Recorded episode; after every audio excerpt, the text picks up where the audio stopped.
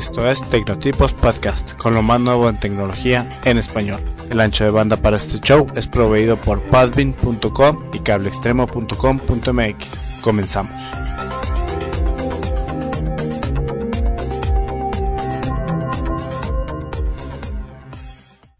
Hola, bienvenidos a Tecnotipos número 12 del 31 de marzo del 2007.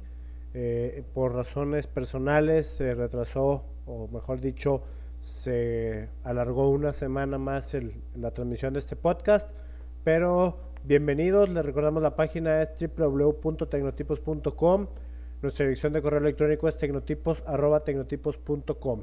Este es el podcast número 12, comenzamos.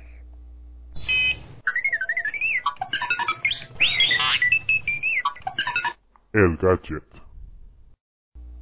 El gadget de esta semana, más que un gadget, es un programa para eh, tus gadgets, en específico para el USB Drive o el Thumb Drive que le llaman.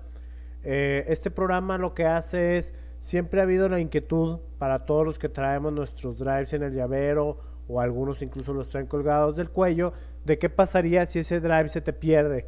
Eh, la gente tendría conocimiento de a dónde regresarlo o a quién regresarlo, cómo identificarlo, ponerle una etiqueta al drive o una, eh, un identificador como los que usan para las maletas.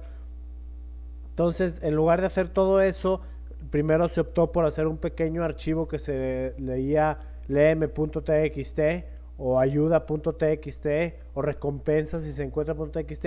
Pero bueno, la gente realmente tendría que abrir el drive, abrir el archivo este de texto y entonces verla, ver el, el, el, el, mensaje que le dejes tú grabado. Entonces, en lugar de eso, hay otro, un pequeño programa que el vínculo lo van a encontrar en la página. Es un programa que escribió eh, un autor no identificado, eh, pero, pero bastante ayudable.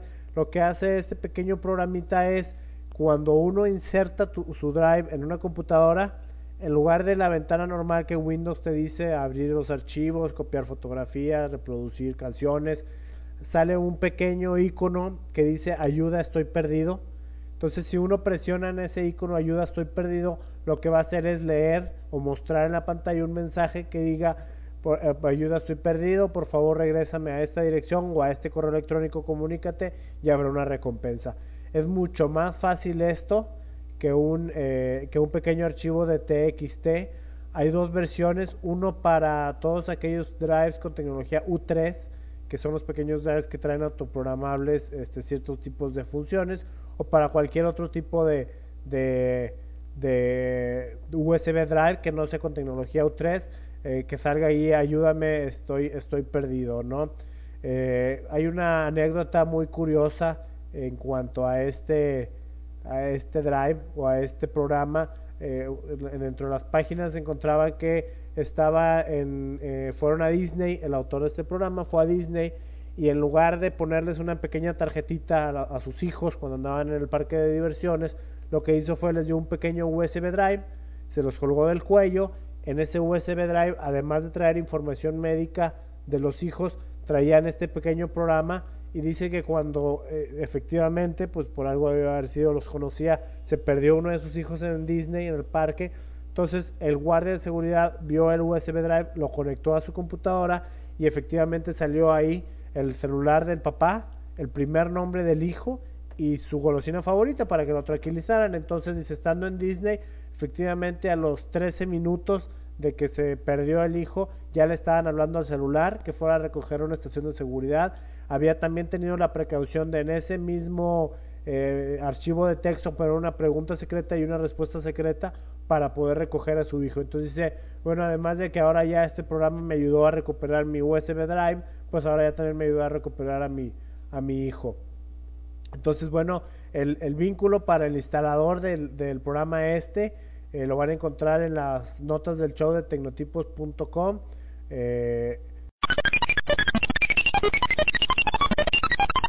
El software. El software de esta semana nació por la necesidad de ahora en Windows Vista tener un, disco virtual donde montar las pequeñas imágenes ISO, que son imágenes de respaldo de discos, que a veces uno guarda en lugar de tener que tener todos los discos de instalador de los diferentes softwares, pues uno crea la imagen, una imagen ISO eh, una imagen también BCD se puede, de un disco y entonces con una unidad virtual en tu computadora lo montas y es como si lo tuvieras. Aunque suena un poco complicado, no lo es tanto. El software que esta semana recomendamos se titula Virtual Clone Drive. Es de los mismos creadores de Clone DVD o Clone CD, a lo mejor han escuchado hablar de ellos. Es un software completamente gratuito. Eh, es muy muy fácil de utilizar, no afecta a ningún otro tipo de drivers como podría ser el, el alcohol 120 que afecta a veces los drivers internos de, de las computadoras. Este no afecta mucho más los, los drivers que ya tengan, simplemente te crea uno nuevo y ahí mismo puedes montar o desmontarlo. Repito, el nombre es Virtual Clone Drive, es gratuito y la dirección de la descarga la van a encontrar en www.tecnotipos.com en las notas del show número 12. La pregunta. En la pregunta de esta semana nos preguntaban que cómo podían cambiar en una Mac. Eh, esta, esta semana la pregunta fue de Mac y, y le recordamos que bueno, eh, podemos ayudarles en sus eh, cuestiones de Mac, en sus cuestiones de Windows, sus cuestiones de celulares, sus cuestiones de agendas.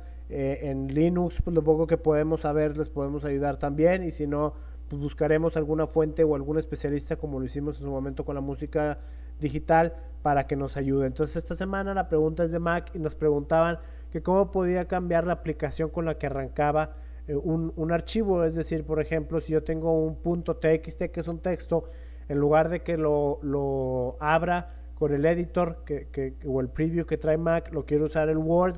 Entonces, ¿cómo lo puedo hacer? Bueno, es muy fácil. Eh, simplemente hay que dar eh, control clic o clic derecho si tu mouse es de dos botones, clic derecho, obtener información y ahí mismo hay un abrir con y ahí selecciona uno la aplicación con la que con la que lo quiere hacer. Muy similar a como trabaja Windows, que del mismo modo es clic derecho, ya ahí viene directo el abrir con y, podemos poner seleccionar aplicación y luego lo dejamos como una aplicación por, por default.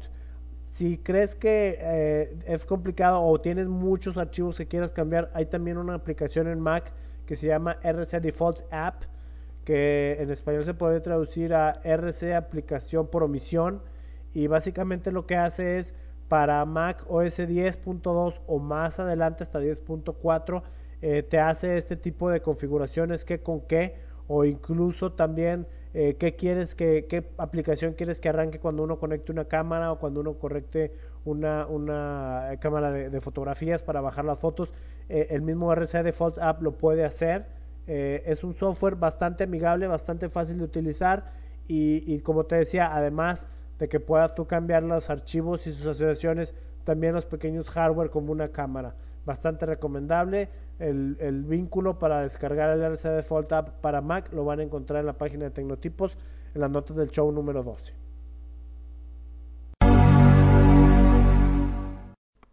El Mac Tip. Bueno, como la pregunta de esta semana, como ya vimos, era de Mac, eh, en el Mac Tip de esta semana buscamos algo un poco más divertido o, o no tan, tan importante, por así llamarlo este, y encontramos un pequeño software que se titula 6Mac 2.0 y lo que hace el 6Mac es una aplicación que convierte tu MacBook o tu MacBook Pro, las laptops de Macintosh, en un sismógrafo. ¿Cómo trabaja esto? Bueno, las laptops tienen un sensor de movimiento para proteger el disco duro y este sensor de movimiento es utilizado por este software que se titula 6Mac para detectar pequeñas variaciones o, o movimientos sísmicos, por así llamarlos, que podría hacer tiene este programa un display en donde muestra los cambios de la, de la, de, la variación sísmica que existen. Eh, puede uno hacer su prueba inclusive poniéndolo sobre su pecho y arrancando la aplicación y bueno, pues verías como eh, cada latido de tu corazón es una variación dentro de la computadora. Obviamente si está dentro de un terremoto, pues bueno, habría mucho más eh, variaciones de las que verías, ¿no? ¿Qué, qué, qué, qué, de qué te puede servir realmente? De nada, es una aplicación que no tiene mucho uso práctico, a menos que estés en una zona eh, sísmica y que tengas algún interés de, de, aprender esta tecnología. Pero bueno, es una aplicación curiosa que vale la pena. Puedes eh, pausar cuando estés trabajando con un evento, puedes regresar para ver tiempos anteriores, copiar o pegar las paredes, puedes ajustarla de 10 a 500 eh, muestras por segundo puedes eh, mandar eh, una pequeña flecha que te dice cuando se sale de rango el movimiento, establecer tú el rango que quieras hacer. Este, cuando utilice, se puede utilizar en otras Macintosh que no tengan ese tipo de tecnología, pero simplemente como una eh, para ver eh, pruebas de, que ya hayan hecho otras computadoras o algún otro equipo con, con sensor de movimiento. Eh, se, recomienda utilizar otro programita que se llama Seisma Calibrate para calibrar los, sensores de movimiento que tiene tu, Mac. Y bueno, pruébenlo. Realmente, como les digo, no tiene un uso muy práctico, pero sí es bastante interesante ver cómo, en, los latidos del corazón o en una mesa y tú saltas alrededor, cómo la, la laptop lo resiente, ¿no? Les recuerdo el, tipo el título del software es Seismac y el vínculo lo van a encontrar en la página de Tecnotipos. El Windows Vista Tip.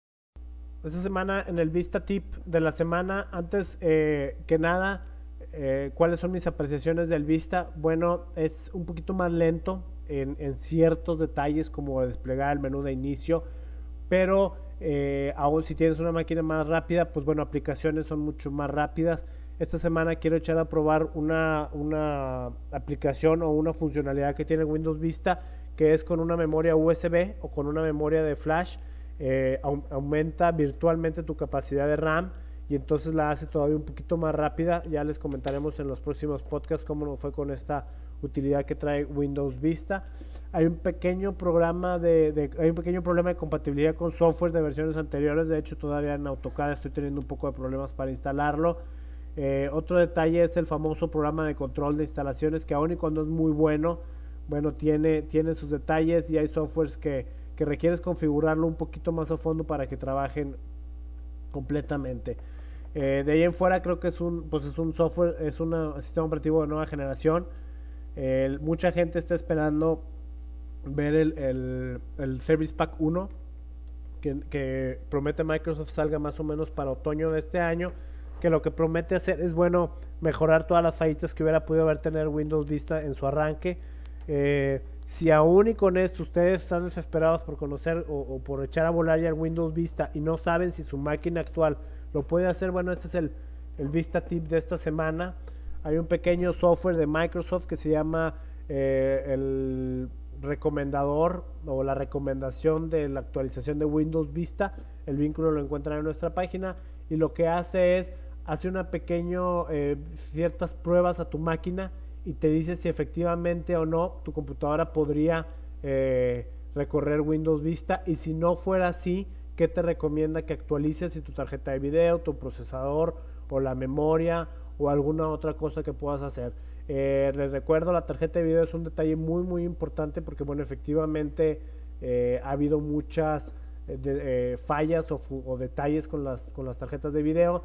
Entonces les recomiendo que corran este programa si en su máquina actual quieren instalar el, el, Windows Vista, pues les recomiendo que lo prueben, que prueben este programa y que vean efectivamente lo que Microsoft tiene que decir acerca de si instalan o no el Windows Vista en su máquina. O si compran ustedes una máquina nueva, bueno, pues ya no ya no requieren de este de este programa, simplemente si ya viene, pues quiere decir que la máquina está lista para, para correrlo y que no deben tener ningún problema. Este fue el Vista Tip de la semana.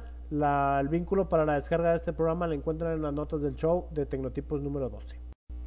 Bueno, esto fue Tecnotipos Podcast número 12 del 31 de marzo del 2007. La siguiente semana no habrá podcast por ser en México una semana de descanso, la llamada Semana Santa. Entonces dentro de 15 días regresamos. Esperamos, sin embargo, oír en estas dos semanas de sus preguntas, dudas, comentarios. Escríbanos a nuestra dirección de correo electrónico en tecnotipos.com o dejen sus comentarios, sugerencias en el foro ahí en www.tecnotipos.com. Nos vemos, gracias y hasta la próxima. Esto fue Tecnotipos Podcast. Encuéntranos en www.tecnotipos.com o escríbenos a tecnotipos.tecnotipos.com. Gracias y hasta la próxima.